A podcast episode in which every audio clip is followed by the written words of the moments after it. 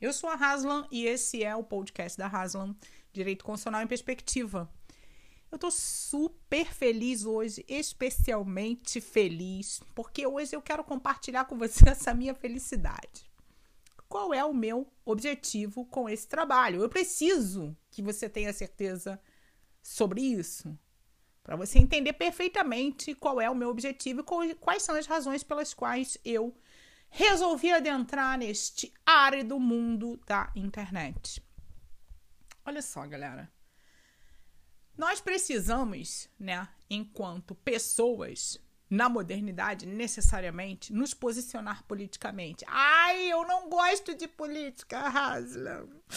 Ai, eu não tenho candidato. Não, não, política não é isso, galera. Não é isso. Política você pode pensar em política lá no campo da filosofia como virtude, pensando em Aristóteles. Pode pensar em política, né, ou na atuação política de um governante, é melhor, pensando em Maquiavel. Ih, mas aí eu já andei muito na história da humanidade. Mas o que que eu estou preocupada aqui contigo? A gente está numa guerra híbrida, né, numa guerra política proposital para fins de destruição das instituições, enfraquecimento, né, o presidente, é, esse presidente que vos fala foi eleito dizendo que ia fazer tudo diferente, mas na verdade o tudo diferente é destruir tudo. o jogo democrático ele joga bem, porque ele é eleito, fala um monte de merda, a galera tá meio chateada mesmo e vai lá e por que que isso acontece? Não é? Por que, que as pessoas não param para pensar na hora de votar e pensar: meu Deus, eu vou entregar a minha vida para um, uma pessoa que eu nem conheço e que tá falando um monte de asneira. Por que eu vou fazer isso? Porque eu tô com raiva do PT. Esse é o momento que a gente precisa dar atenção e é dever de todos nós, de todos nós compartilhar conhecimento, dialogar, refletir, conversar, para a gente poder crescer. Não tem outro caminho. Não tem outro caminho. E o que, que eu tenho visto aí? O que, que eu tenho. Uh, é, eu, o que eu tenho observado né, desses canais? O velho e bom e perverso poder econômico lançando pessoas que pretendem politizar, entre aspas, outras, dizendo que está lançando cursinho de política, falando de conceitos de maneira rasa, sem substância teórica, sem densidade científica, porque. Olha, eu vou ser muito franca. O objetivo é manter o privilégio. O objetivo é manter a ordem das coisas. O objetivo não é questionar a realidade. E definitivamente, galera, isso não é política. A política, ela é dinâmica, ela é questionadora, ela põe em xeque o papel das instituições, ela põe em xeque o papel das pessoas o tempo todo. Política não está presa aos dogmas da ciência política, que é uma outra coisa política também não está presa aos dogmas da filosofia política universitária, vista na universidade enquanto ciência. Tá muito para além disso e a gente tem que tomar muito cuidado, sabe por quê? E aí eu vou te falar como jurista, política não é direito. Direito é direito, política é política. Quando alguém te propõe a dizer que política é técnica e racionalidade, meu irmão, essa pessoa tá te enrolando. Essa pessoa nem sabe o que tá falando. E se sabe o que tá falando, ela tá sendo perversa. Ela tá sendo leviana. Por quê? Os arranjos normativos que dão existência ao Estado, eles apenas dão existência ao Estado. Eles estruturam o funcionamento das instituições. Isso é política? Não. Isso, isso é arranjo normativo. O arranjo normativo é objeto de preocupação de qual pensamento, de qual ciência? Do direito? Aqui no Brasil, a gente não tem essa tradição, porque o direito está exclusivamente focado na atividade jurisdicional. Os grandes doutos do direito trabalham com hermenêutica constitucional, com hermenêutica jurídica. Por exemplo, Lenny Streck, que eu aprecio muito, um trabalho que eu aprecio muito. Cadê a galera para pensar os arranjos normativos? Nós não temos essa tradição. Ao revés. A tendência de desprezar os arranjos normativos e os dogmas positivistas veio com a galera que estudou direito lá nos Estados Unidos e trouxe para cá determinados institutos, pondo em xeque a eficácia ou efetividade desses arranjos normativos. Isso é muito ruim, porque a gente tem uma tradição romano-germânica. A nossa base são as estruturas.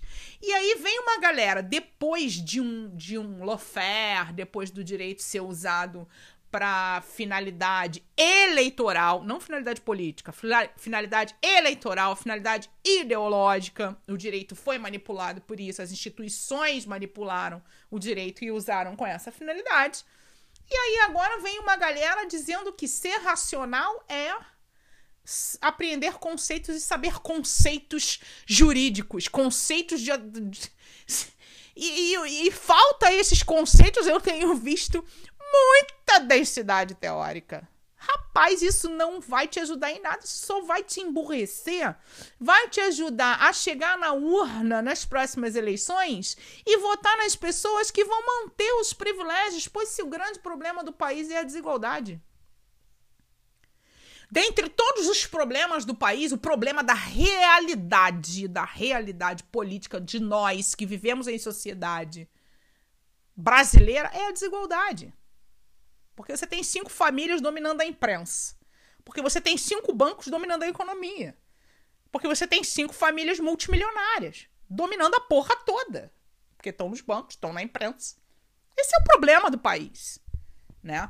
E as pessoas que estão ali no meião, classe média, classe média alta, que estão estudando, que estão nas universidades, estão repetindo conceitos para manutenção desses privilégios, dizendo que estão politizando você. Ora, meu irmão, vou falar que nem um típico carioca, não mete essa, meu parceiro. Que política não é essa parada aí que você tá dizendo, não? Sacou? Política está para além da ciência política, está para além dos arranjos normativos. Está muito para além disso. Tá certo? Esse era meu recado aqui porque eu quero contextualizar o meu trabalho contigo. Pô, pô, Haslam, mas você é jurista, cara. Tu fica falando de política. Oi, estou falando de direito. Estou falando de direito constitucional. Eu, nesse, aonde bebe o direito constitucional? Qual é a maior fonte do direito constitucional hoje? Porque a gente ainda está enfrentando, né? É, ao mesmo tempo que a universidade, né, que os dogmas universitários da modernidade estão em xeque hoje no questionamento sobre os seus objetivos, a gente também está enfrentando uma, um desenvolvimento de uma teoria constitucional que seja desvinculada da filosofia política. E será possível? Não! Talvez não. Por quê? Porque sociedade, Estado e direito são coisas de uma mesma coisa. São lados de uma mesma realidade.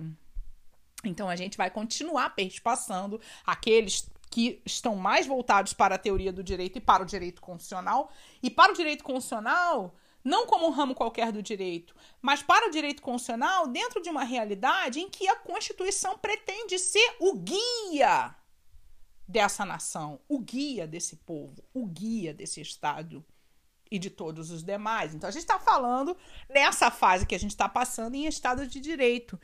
E a gente não está falando que direito é finalidade. Não mete essa. Tem gente falando que, olha, você tem que saber racionalmente o que é política. Meu chapa, vai estudar o que, que é racionalidade para estar tá falando para as pessoas na internet. Vai ler um pouquinho de Kant, pelo amor de Deus. Não faça isso comigo. Eu não vou fazer isso com você. O que eu trago aqui no meu trabalho, a proposta que eu trago para você do meu trabalho, é te dar uma visão jurídica, ou seja, dos arranjos normativos. É isso que eu vou te falar. Agora, eu não vou te ensinar política. Nem quero. Política não se ensina. Política se vive. Política se vivencia. Política é muito mais amplo, muito mais nobre do que um mero arranjo normativo. Seria o mesmo que eu falar de uma pessoa viva, racional e atuante a partir do seu esqueleto. Tem como? Tem, né, fofo? Esqueleto é esqueleto e a pessoa é um complexo de coisas que lhes dá existência. Política é isso. Política é toda essa pessoa com a sua mente, com as suas crenças, com seu passado e antepassados, para quem acredita nisso, para quem não acredita, se é ateu, se não é, que atua, que tem filho, que tem família, que estuda, que não tem filho, que não tem família, que não estuda. Isso tudo que envolve o ser humano está necessariamente relacionado com a política, por uma razão. As pessoas não vivem sozinhas. Tá certo? Pelo menos não na nossa civilização. As pessoas vivem. Será que existe. Tem os eremitas, mas eles são exceção. Beleza? Então era esse meu recado hoje. Sexta-feira eu tô super preocupada com isso, porque eu tô vendo tanta lambança. Tanta lambança. Eu quero que você passe esse final de semana, né? esse podcast, porque nem sempre eu ponho as coisas na ordem, enfim. Eu também não tenho nenhuma grande produção por trás de mim. Eu sou bastante espontâneo, meu trabalho é bastante espontâneo. Não é como se eu estivesse entrando numa universidade e estivesse lá falando. Né? Ou, sei lá, num, na palestra, enfim. Eu espero que, de fato, a, o meu conhecimento sirva para despertar a sua capacidade de refletir. Mas eu não vou te ensinar política, beleza? O que eu vou esclarecer é sobre os arranjos normativos. Política não se ensina, política se vive. E é isso que eu vim dizer para você hoje. Olha, quer mais? Quer mais? Vai lá no site da Haslam, que é o portal fabianahaslam.net tem uma parte acadêmica que tem as interações filosóficas do direito, que são as interlocuções do direito com a ciência política, com a filosofia política e do direito constitucional também com a filosofia política. E aí você aprofunda mais, tem espaço para tu comentar, tem indicação bibliográfica e o podcast também tá lá. Beleza? Me segue nas redes, tem Insta. É, cara, é Fabiana Haslam. Não tem muitas Haslam no mundo, né? Então, Fabiana Haslam sou eu. Tu me acha fácil e me segue e dialoga comigo. Te vejo no YouTube porque essa série tem vídeo também, beleza? É nós, um beijo, um excelente final de semana e até amanhã.